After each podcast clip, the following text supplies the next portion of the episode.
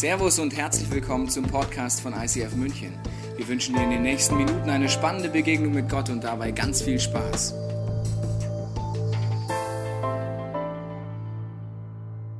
Hallo ICF Family, geht's euch gut? Ja? Sehr schön. Hallo liebe Podcast-Zuschauer, euch geht's hoffentlich auch gut. Ich bin aus dem Summer Break zurück und wer schon länger in der Kirche ist, weiß, die erste Predigt nach dem Summer Break, da ist der Pastor geladen. Ja? Also da musst du es einfach durch. Tut mir leid, wenn du erstmal da bist. Es ist nicht immer obwohl es eigentlich immer so. Egal, gut. Äh, äh, und zwar sind es Dinge, die ich dir mitgeben möchte, weil wir werden bald zehn Jahre ICF München feiern. Wir wollen uns ready machen für das, was Gott in dieser Stadt tut. Und ich möchte einsteigen mit einer Geschichte, die ich im Juli erlebt habe. Ich war mit dem Movement-Leitungsteam unterwegs in den USA. Ich habe dir ein Bild mitgebracht von diesen wunderschönen Männern. Wir waren in den Rocky Mountains unterwegs. Dank eines kronzügigen Sponsors konnten wir dort unsere Klausurtage machen. Das war relativ am Anfang. Sehen alle noch gepflegt aus. Ja, alle riechen noch gut. Man riecht so richtig durchs Bild durch. So nach zehn Tagen Wildnis sieht das dann anders aus und das zeige ich dir jetzt nicht, wie es aussieht und den Geruch will ich dir auch ersparen. Aber als wir unterwegs waren, hatten wir immer Momente, wo wir gesagt haben, komm, lass uns mal was Verrücktes machen. Zum Beispiel kommen wir an einem Fluss vorbei in Amerika und dort sehen wir lauter Amis in so wunderbaren Baderingen dort runter cruisen. Und Leo sagt gleich, hey, das machen wir auch. Und wir so, ja klar, das machen wir auch, sieht chillig aus.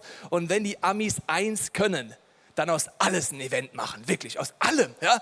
Selbst aus so einer Isar gefühlt. Ja, also so, dann cruisen die da runter und wir machen, wir machen das und dann gehen wir hin zu diesem Verleiher und dann musst du erst in Amerika, wenn du schon mal warst, so unterschreiben so. Ja, so ungefähr, wenn sie ihr Leben verlieren auf diesem Fluss, werden sie mich nicht verklagen und so weiter. Das kennt man schon, das schreibt sich ja. Das, warum ist es, also verstehst du, die Isar kann ich auch auf so einem Schwimmreifen runtercruisen, was ist das Problem? Gut, dann fragt die Dame aus Amerika, äh, wollen Sie eine Rettungsweste? So, Rettungsweste? Auf dem Flüsschen? Brauchen wir nicht. Gut, wir fahren hoch mit dem Auto, wo der Fluss losgeht. Und wir sind am Cruisen. Bob ist schön unten in den Ring rein, am Cruisen, schön kühl. Es war ziemlich heiß drumherum. Und was ich an diesem Moment nicht bedacht habe, ist, wenn der Bob unten raushängt aus diesem Reifen, gibt es Steine. So ungefähr nach ungefähr zehn Metern kommt der erste Hit. Steißbein, bist du schon mal auf Steißbein gefallen? Das ist nicht gut. Und wenn du mit dem Fluss da Regen gespült wirst, ist auch nicht besser. Es tut weh. Und ich überlege mir, ich sag den anderen mal lieber nichts. Die Erfahrung müssen sie selber machen. Okay, ich bin dann so vorne auf dem Reifen drauf, ja. Und dann nach ungefähr 100 Meter kommt der erste Wasserfall. Der ist noch nicht so hoch und denken wir, ja gut, mit meiner wunderbaren Steißbeintechnik, Gewicht nach vorne. Ich habe ja als Physik, Chemie und Biologielehrer gelernt, was das Problem bei Wasserfällen ist. Ich erkläre es denen, die nicht in der Schule aufgepasst haben. Okay, also am Wasserfall ist folgendes Problem. Da gibt es so eine Wasserwalze unterhalb dieses Wasserfalls und da solltest du nicht reingeraten. Das wäre eine ganz unangenehme Situation, da kannst du bis zu Wochen unten drin bleiben und der Sauerstoff wird nicht so lange ausreichen, wie du da unten bist. Okay, also aufgrund meiner Technik, ich schön über die erste Welle rüber und die war nur ungefähr einen Meter. Ich drehe mich um und dann kommt der Rest vom Team und dann kommt Michi Sieber, der Hirte vom ISF Zürich und der kommt hin an die Welle, denkt nicht drüber nach, ja. Woher soll er es auch wissen? Hirte, ja, ist, ist ja kein Lehrer. So, okay, also und den spült so dermaßen Salto rückwärts da unten rein. Er kommt wieder hoch so, und ich habe mich totgelacht. Also wenn du Christ bist, Schadenfreude sollte man nicht haben, aber ich, also, also es sah so lustig aus. Verstehst du, so, so rückwärts rein. Okay, gut. Je länger der Fluss lief, desto größer wurden die Wasserfälle. Irgendwann habe ich mir gedacht, vielleicht wäre so eine Rettungsweste doch nicht schlecht. Und bei der vorletzten Wasserstufe hat es mich reingespült. Obwohl meine Steißbeintechnik, Gewicht vorne, Salto rückwärts und unten in die Walze rein. Von jetzt auf gleich fand ich es gar nicht mehr lustig. Von jetzt auf gleich wusste ich nicht, wo oben und unten ist und wusste nicht, wie ich da rausgehe. Du siehst auch nichts, alles ist aufgewühlt in diesem Fluss. Gott sei Dank treffe ich in dem Moment in meinem Kopf den Boden. Warum Gott sei Dank? Weil ich weiß, wo der Boden ist. Stoß mich ab, komm nach oben und schnapp nach Luft. Nach diesem Erlebnis war diese Flussfahrt irgendwie anders. Weil erstens habe ich gesehen, während alle Fun hatten, wer vor mir sich reinspült und zweitens hatte ich selber absolute Wachsamkeit, dass mich nicht wieder reinspült. Nach diesem ersten Durchgang sind Leo und der René von Österreich haben gesagt, wir machen es nochmal, nochmal. Ich habe gesagt, Jungs, ich habe Kopfweh, ich blute, ich bleibe hier. Das Schöne ist, dass Michi einer hirtlichen Begabung ist. Wenn du selber keinen Bock hast, kannst du es ein bisschen vertuschen, indem du sagst, ich bleibe bei dir. ich bleib bei dir. Sag, Michi, du kannst ruhig gehen. Nee, ich bleib bei dir. Okay, also Michi und ich sind dann da geblieben und die anderen Jungs sind nochmal hoch. Und wir waren an der größten Wasserfall geblieben und durch unser Erlebnis hat sich unsere Perspektive verändert. Zwischen all den Menschen, die Fun hatten, die es gar nicht mitbekommen hatten, weil sie vielleicht das noch nie erlebt haben, haben wir Menschen gesehen, die reingespült wurden. Der krasseste Moment war eine Familie. Die kommt an und wir sehen schon, wow, das wird nicht so gut ausgehen. Ein kleiner Junge, vielleicht so alt wie mein Sohn, die Frau und der Mann, alle keine Rettungswesten. Und in dem Moment spült sie es unten rein. Der Mann kommt als erstes hoch, aber Frau und Kind kommen nicht wieder hoch. Aufgrund unseres Erlebnisses, alle haben Fun drumherum, keiner merkt springen wir auf, wir wollen schon hingehen, aber was machst du in dem Moment? Du weißt gar nicht genau, was du machen sollst. In dem Moment kommt der kleine Junge hoch, der Mann zieht ihn auf den Ring rüber, aber die Frau kann offensichtlich auch nicht schwimmen. Und ich habe noch nie jemanden gesehen, der so nicht schwimmen kann, weil du hast nur noch die Hände über Wasser gesehen, aber nicht mehr die Person. Wir wollen gerade schon wieder reinspringen. Zum Glück sieht es jemand anders, der gerade mitten im Pfannbetrieb des Alltags ist und zieht diese Frau raus. Aufgrund unseres Erlebnisses von Michi und mir hatten wir eine andere Perspektive. Wir haben auf einfach Menschen mitten im Alltag, im Fun gesehen, die untergehen, die uns vorher gar nicht aufgefallen sind. In dieser Predigt wird etwas passieren mit dir und ich muss dich vorher warnen. In dieser Predigt und am Ende, wenn ich beten will und du wirst mitbeten, wenn du magst, wird es dich durchspülen. Wie an dieser Wasserfallstufe. Und zwar die Liebe Gottes. Und wenn die einen durchspült, verändert es die Perspektive auf meinen Alltag, auf die Menschen um mich herum, wo Menschen untergehen und auch unsere Stadt, die gerade große Herausforderungen mit Flüchtlingen meistert. Und ich möchte dir ein paar Gedanken mitgeben heute zu dem Thema, wie können wir wirklich einen Unterschied machen und wie können wir auch ready sein. In drei Wochen ist die Zehnjahresfeier und Gott tut große Dinge in unserer Stadt. Er wird noch viel größere tun. Gott ist ready. Wusstest du das? Gott ist born ready. Die entscheidende Frage ist immer, bin ich auch ready? Und darum geht es in dieser Predigt und ich möchte euch Dinge erklären, die ich in den letzten zehn Jahren er, er, erlebt habe und erfahren habe und gelernt habe, wie man einen Unterschied machen kann. Weil ich habe eine Bibelstelle mitgebracht, die ist sehr herausfordernd, wenn du dich als Christ bezeichnet. Da heißt es, denn Gott lieben heißt nichts anderes als seine Gebote befolgen und seine Gebote sind nicht schwer. Jedes Kind Gottes kann den Sieg erringen über alles, was sich in dieser Welt Gott widersetzt. Mal bis hierhin. Ich weiß nicht, wie du die Bibel liest und ob du sie liest. Aber dieser Satz ist mal dermaßen krass. Ich lese ihn nochmal vor. Jedes Kind Gottes, das hieße jeder, der sich heute als Christ bezeichnet, weil er diesen Jesus kennengelernt hat und eine Gottesbeziehung hat, ist ein Kind Gottes. Okay, wenn du dich so bezeichnest, gilt dieser Satz für dich. Bist du ready? Da steht, jedes Kind Gottes, also du, kann den Sieg erregen über alles.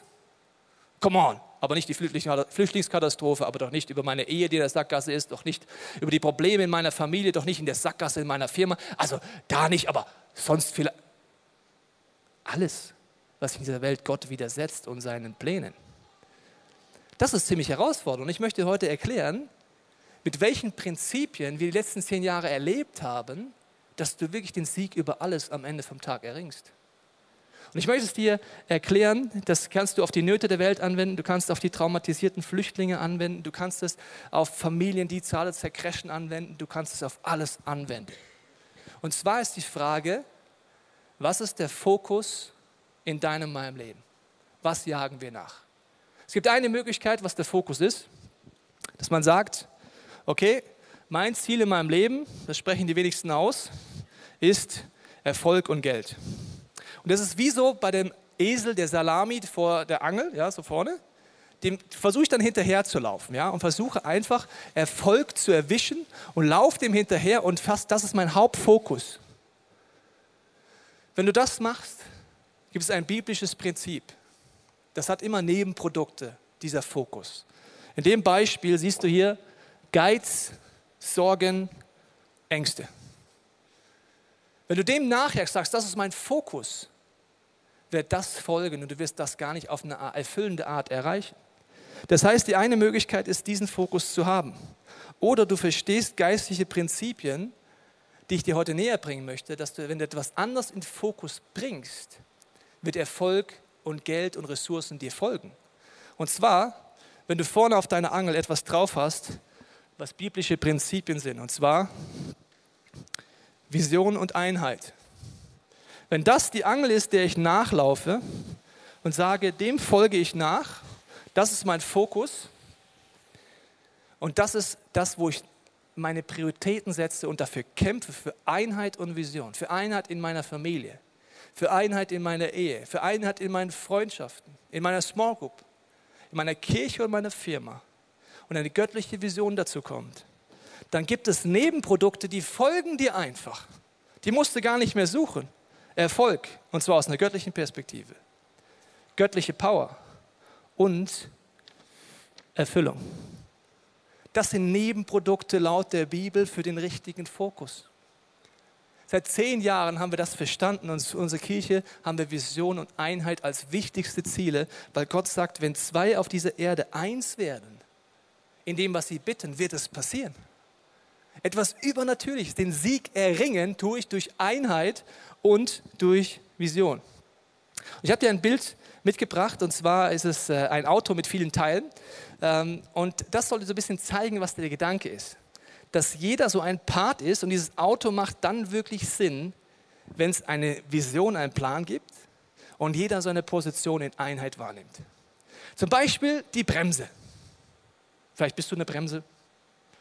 Die Bremse macht dann Sinn im Auto. Eine Bremse alleine ist ziemlich destruktiv. Ja? Das sind dann so Menschen dagegen. Was wollen wir machen? Dagegen. Die haben immer so ein Dagegenschild dabei. Eine Bremse göttlich eingesetzt ist, wenn das Tempo mal zu hoch wird, aus einem hirtlichen Grund auch mal das Tempo rauszunehmen. Dafür ist sicher. Oder da kommt eine Wand davor und da crashen wir dagegen. Jetzt müssen wir bremsen. Okay, aber nur in diesem Kontext fängt es an, göttlich zu werden und übernatürlich zu werden in der Einheit, im Team. Und ich habe dir eine Bibelstelle mitgebracht, wo David etwas zur Einheit betet und äh, das lese ich dir mal vor. Ein Lied Davids für die Festbesucher der Zehnjahresfeier, die nach Jerusalem hinaufziehen. Wie schön und angenehm ist es, wenn Brüder in Frieden zusammenleben. Also wenn Einheit passiert, wenn Frieden ist.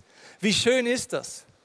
Und jetzt kommt ein Beispiel, das er verwendet. Wie schön ist es? Es ist so wohltuend wie frischer Tau, der vom Berg Hermon auf die Berge Zions niederfällt. Ja, dort schenkt der Herr seinen Segen und Leben, das niemals aufhört. Wenn ich so eine Bibelstelle lese, denke ich mir, Irgendwas will mir der David hier sagen, aber ich verstehe nichts. Ich kenne den Hermann, aber nicht Hermann. Zion?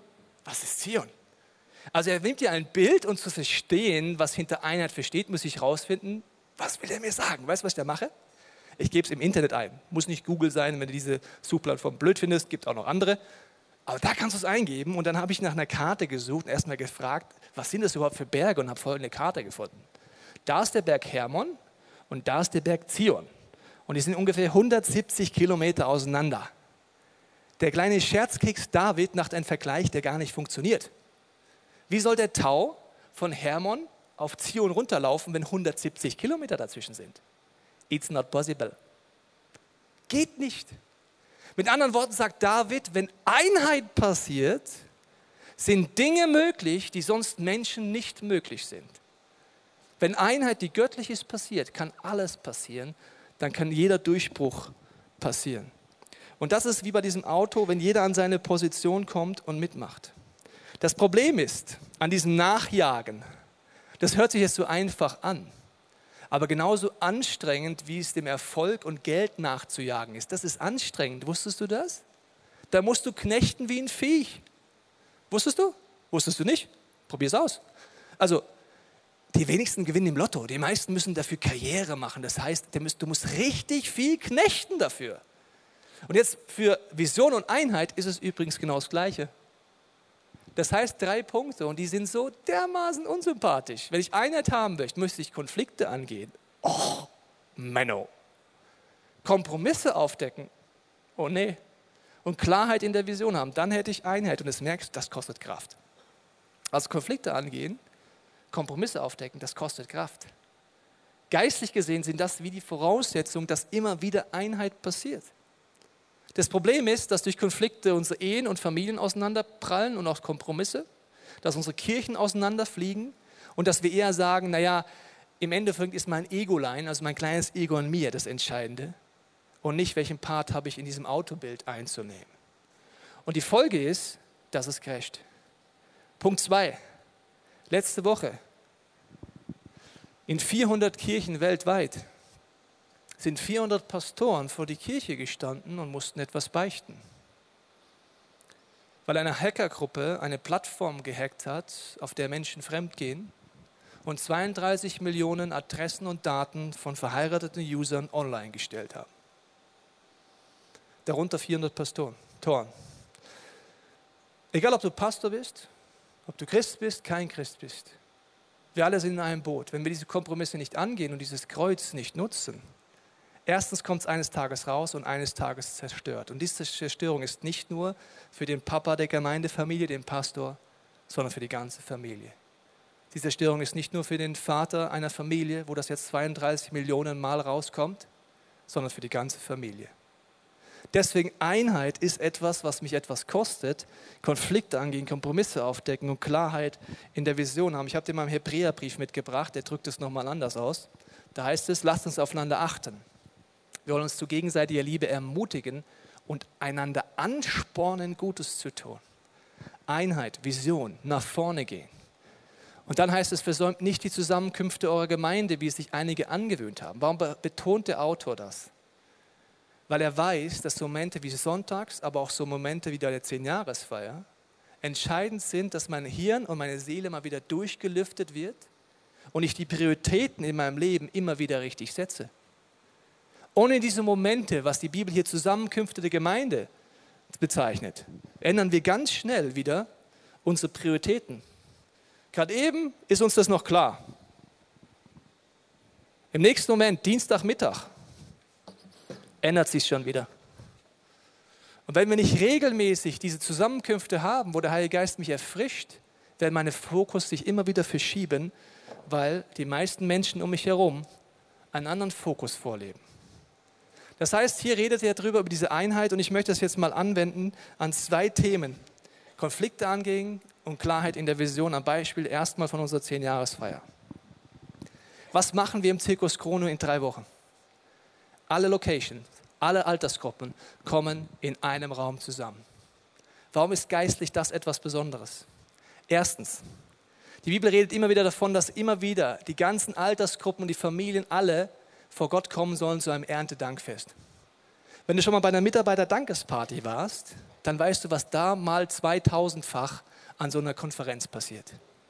Du bist überwältigt von dem, wer Gott ist. Das Zweite, was passiert ist, es passiert eine Ausrichtung. Wenn wir alle da sind, deswegen ist auch jeder wichtig.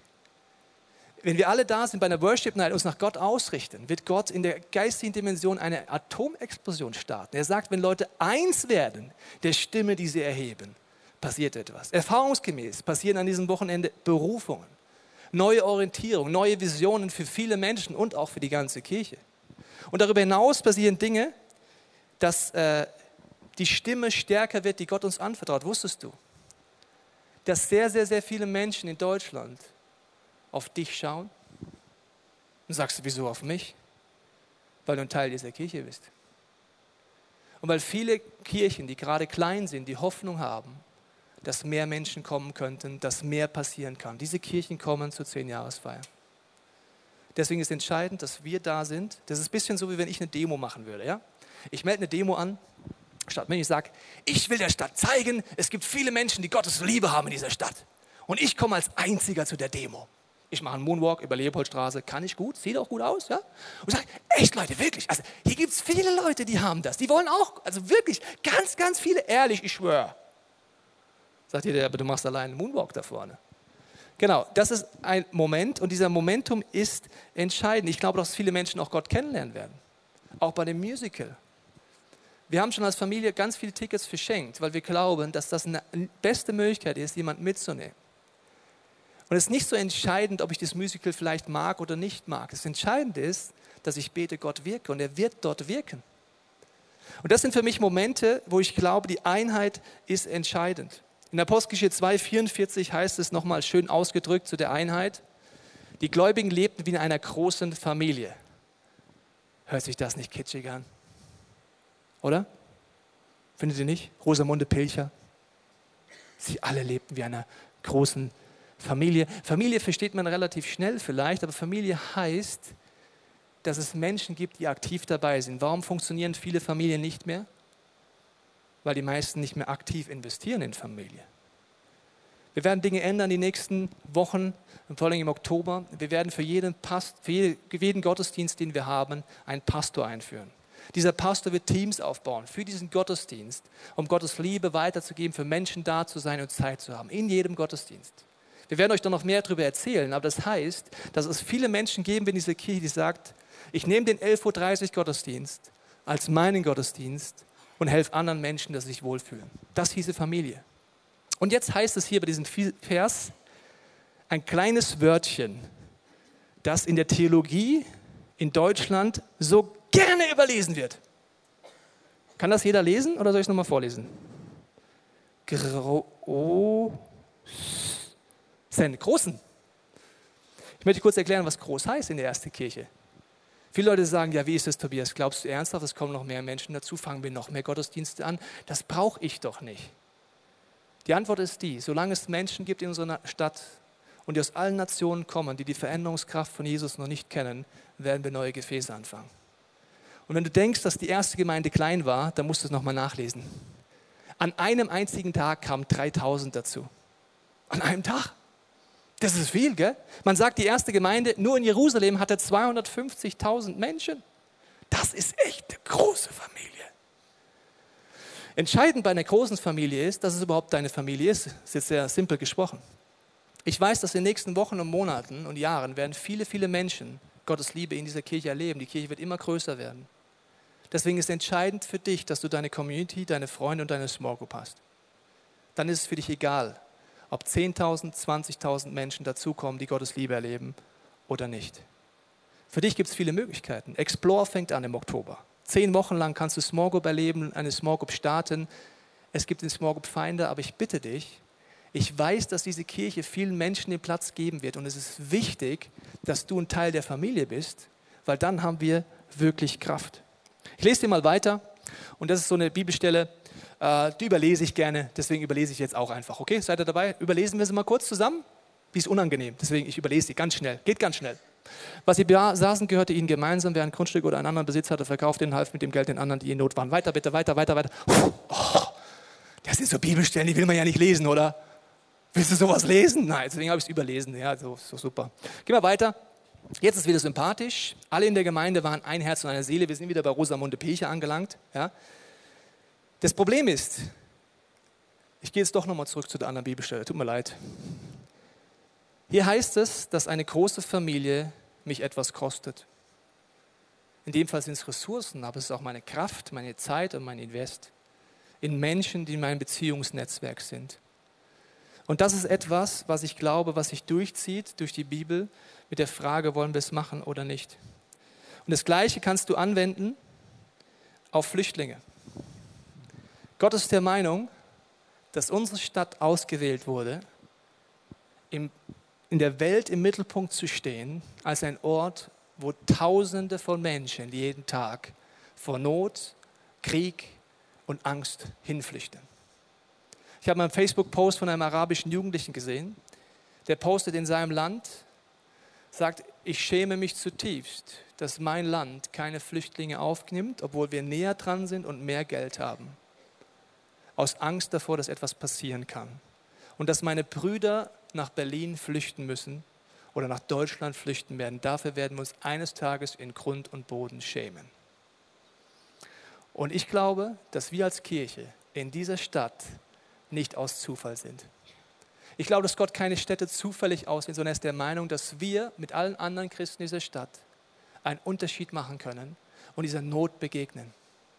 Ich habe euch vor anderthalb Jahren die Vision gesagt, dass ich glaube, dass wir eines Tages im Audidom sein werden und dass dort 50 Prozent Flüchtlinge und Alleinerziehende sein werden. Als ich das gesagt habe, haben viele gesagt, wie soll das denn gehen? Wie soll ich dir sagen? Die Menschen sind nicht das Problem, die kommen jeden Tag in unsere Stadt. Die Frage ist auch nicht, ob Gott ready ist. Gott ist auf allen Flüchtlingsmärschen mit dabei und weint mit den Kindern und Jugendlichen, die alleine fliehen gerade und den Familien und allen, die Traumata erlebt haben. Gott ist ready. Die Frage ist, sind wir es auch? Die Frage stellen wir uns Gott zur Verfügung. In der letzten Woche, als ich wieder angefangen habe zu arbeiten und ich bin auch früh aus dem Urlaub wiedergekommen, um zu sagen, das ist der Moment, dafür bin ich geboren, muss ich dir sagen. Ich bin nicht dafür geboren und du auch nicht davor zu lullen und zu lallen und zu sagen, ja, es war schön damals in München zu leben. Sondern Gott challenged uns jetzt. Und es gibt Leute weltweit, die haben mir angefangen zu schreiben. Sie haben gesagt, ich habe im Fernsehen gesehen, dass tausende Flüchtlinge in eure Stadt kommen. Wie können wir helfen? Am Mittwoch habe ich mit unserem Social Acts Pastor aufgesetzt und haben gesagt, okay, ihr könnt helfen. Ihr könnt Fundraising-Kampagnen starten in euren Kirchen. Der erste Pastor, der 500 Kirchen leitet, hat ein Facebook-Video online gestaltet. Da heißt es, in München kommen gerade Tausende von Flüchtlingen an. Wenn du Geld spenden möchtest fürs ICF München, hier ist die Nummer. Das sind Türen, die Gott aufmacht. Und weißt du, was meine Erfahrung ist? Geld kommt immer. Weißt du wann? Nicht, weil ich dir hinterher renne, sondern weil es die Folge ist von Vision und Einheit. Aber die Frage ist, wie viele Herzen sind dabei? Wir werden Schritte gehen, wir werden anfangen, für Traumata Angebote zu machen in unserer Kirche. Wir werden dafür sorgen, dass es Workshops gibt für Kinder und Jugendliche, die durch so viel Leid gegangen sind. Weil wenn wir eins können als Christen, liebe Freunde, ist das die Veränderungskraft von diesem Jesus an Menschen weiterzugeben, die keine Hoffnung haben. Und wenn wir eine Stimme haben, dann ist es dafür, dass Jesus für jeden Menschen gestorben ist, egal ob Moslem, Atheist oder irgendetwas, der leidet. Das ist unsere Stärke. Und Gott fordert uns meiner Meinung nach raus, in Einheit vorwärts zu gehen. Wir werden natürlich Fundraising machen, aber wir werden vor allen Dingen auch weiter Einsätze machen. Und die Frage ist, wie bist du dabei? Es kann sein, dass du hier in diesem Gottesdienst anfängst, ein Zuhause zu schaffen für Menschen, die kommen. Es kann sein, dass du siehst, wo Menschen untergehen in deiner Nachbarschaft. Aber es ist wichtig, glaube ich, dass wir uns neu überlegen, was heißt dieses Ganze für mich. Und wenn du jetzt sagst, ja, das überwältigt mich, das sind viel zu viele Menschen, möchte ich dir jetzt eine Story erzählen, die hinter den Bildern ist vom Fernsehen. Bist du bereit? Vor einigen Wochen in unserem Office stehen drei Leute. Und die sagen, vor vielen Wochen, wo noch kein Fernsehen da war, wo noch keine Leute am Münchner Bahnhof waren. Niemand war da, nur ein bisschen Polizei. Haben sie gesagt, wir gehen jetzt an den Bahnhof, weil es kommen immer mehr Menschen. Wir backen ein bisschen was, wir gehen dorthin, begrüßen Leute und helfen ihnen einfach, die Polizei zu finden. Drei Leute, verstehst du? Wir reden vor ein paar Wochen, nicht heute. Drei Leute. Sie gehen dorthin und beten, wir gehen vorwärts. Die Polizisten fragen sie, was machen sie denn hier eigentlich? Sag, ja, wir wollen helfen. Wir glauben, dass die Leute sich nicht orientieren können. Sie machen die ersten mit Willkommensschildern. Die Woche, die, kurze später, das nächste Team von dieser Kirche sind doppelt so viele. Beim dritten Einsatz sind es bereits 50 Menschen und heute macht es fast nicht die ganze Stadt, aber viele Menschen. Wusstest du das? Wenn du denkst, dass du keinen Unterschied machen kannst, kennst du Gott noch nicht. Drei Menschen sind aufgestanden für mich und das ist für mich ein geistig-prophetisches Bild für uns als Kirche und die Stadt ist mitgezogen. Und Gott möchte Nöten begegnen und die Frage ist nur, ob wir dabei sind oder eben nicht. Und ich habe dir zwei Bilder mitgebracht, die das nochmal verdeutlichen für die nächsten Wochen. Es sind zwei Geschichten aus der Bibel. Der eine ist in Lukas 5 beschrieben, der andere in Johannes 5. Und der eine ist ein gelähmter, verletzter Mensch, der sich nicht mehr bewegen kann. Und er hat dummerweise keine Freunde, die ihn von dem Teich Bethsaida wegholen. Deswegen liegt er dort und hat keine Chance. Und dann gibt es einen anderen Gelähmten, also jemand, der in diesem Bild gesprochen traumatisiert, verletzt und hoffnungslos ist und sich nicht mehr bewegen kann. Aber der kennt Menschen, die ihn zu Jesus schleppen, das Dach abdecken und ihn ablassen. Ich glaube, das Calling von Kirche ist das. Jesus vergisst zum Glück so eine Person auch nicht. Das heißt, Jahre später begegnet er diesem Mann, aber ich glaube, das ist unser Calling. Das heißt für uns in den Kleingruppen, vielleicht heißt es für dich, dass du heute anfängst zu überlegen, ob du anfängst zu beten mit deiner Small Group. Vielleicht gehst du auch heute mit unserem Gebetsteam in Anschluss an den Gottesdienst einfach mal an den Zirkus Krone. Dort beten wir für die Zehn-Jahresfeier, für Flüchtlinge, für unsere Stadt. Für manche wird es dran sein, dem Maureen oder dem Steffen eine E-Mail zu schreiben und mitzugehen. Für andere wird es dran sein, ein Zuhause zu bieten für die vielen, vielen Menschen, die kommen werden. Aber ich glaube daran, dass wir gerade an der Weggabelung stehen. Und ich möchte nicht eines Tages zurückschauen und sagen, ja, ich war damals in dieser Stadt, wo eine ganze Völkerwanderung losging. Aber ich habe nichts gemacht. Für mich persönlich heißt das nicht, dass ich andauernd am Hauptbahnhof bin. Von meiner Begabung bedeutet es, Ressourcen zu finden, die richtigen Leiter zu finden und zu überlegen, was können wir tun. Und Gebet hat Kraft. Ich glaube, dass Gott heute uns durchspülen will. Dass er neue Dimension von Einheit schenken will, unsere Kirche. Nicht nur für die Zehn-Jahresfeier, für die Nöte, die vor uns liegen. Ich glaube, dass du heute die Möglichkeit hast, zu Hause oder in diesem Raum zu reagieren. Vielleicht gibt es Dinge, wo du Konflikte in deinem Leben hast oder Kompromisse hast. Dann kannst du sie hier vorne an dieses Kreuz bringen, zusammenknüllen und Gott geben und sagen, Gott, ich möchte jemand sein, der Einheit nachjagt in all meinen Beziehungen und ich möchte diese Dinge zu dir bringen, die mich daran hindern. Vielleicht ist für dich dran, anfangen zu beten für Menschen, ganz konkret, auch für die 10-Jahresfeier, das Musical. Dann gibt es diese Wand dort an der Seite, wo du Namen hinschreiben kannst, wenn du für sie beten magst. Es gibt das Abendmahl auf den Seiten, wo du neu Jesus in dein Leben einladen kannst, weil Gott ist ein Gott der Kraft und des Mutes und nicht der Angst. Oder zu unserem Gebetsteam gehst. Ich werde gleich beten für uns als Kirche für Einheit und für Mut. Weil das, was der Teufel will in deinem Leben, ist Angst. Angst zum Beispiel vor dem Gedanken, kommen jetzt eigentlich Terroristen in unser Land durch die Flüchtlinge? Wie soll ich es dir sagen? Ja. Die wären aber sowieso gekommen. Wusstest du das? Wenn sie nicht mit den Flüchtlingsströmen gekommen wären, wären sie anders über die Grenze gekommen. Weil das Ziel von Al-Qaida und IS ist schon immer Deutschland.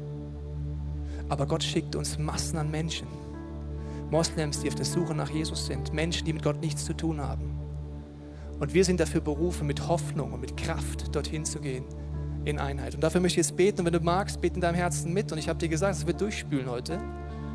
Wenn du Gott die Möglichkeit gibst, dir zu zeigen, was dein Part ist. Jesus, ich danke dir so sehr, dass wir zehn Jahre ICF München feiern werden vor allen Dingen dich feiern werden. Ich danke dir dafür, für diese Kirche. Ich danke dir für die Großzügigkeit von vielen Menschen, die Liebe von vielen Menschen. Und Jesus, ich danke dir für die drei, die angefangen haben, die dazugekommen sind, die 50, die dann kamen. Aber Jesus ist ein prophetisches Bild. Wir wollen als ganze Kirche aufstehen. Ich danke dir für jede Person hier. Ich bete, dass du Angst wegnimmst aus unserem Herzen, dass du uns zeigst, nicht aus schlechtem Gewissen, sondern aus Sehnsucht nach dir, was wir tun können. Ich bitte, dass du uns Arbeiter für die Ernte schenkst, um Kindern zu begegnen, die Traumata hinter sich haben, um Menschen. Dass wir Menschen begegnen können in den Unterkünften. Ich danke dir, dass auch bald wieder ein Team von uns in den Irak fliegt.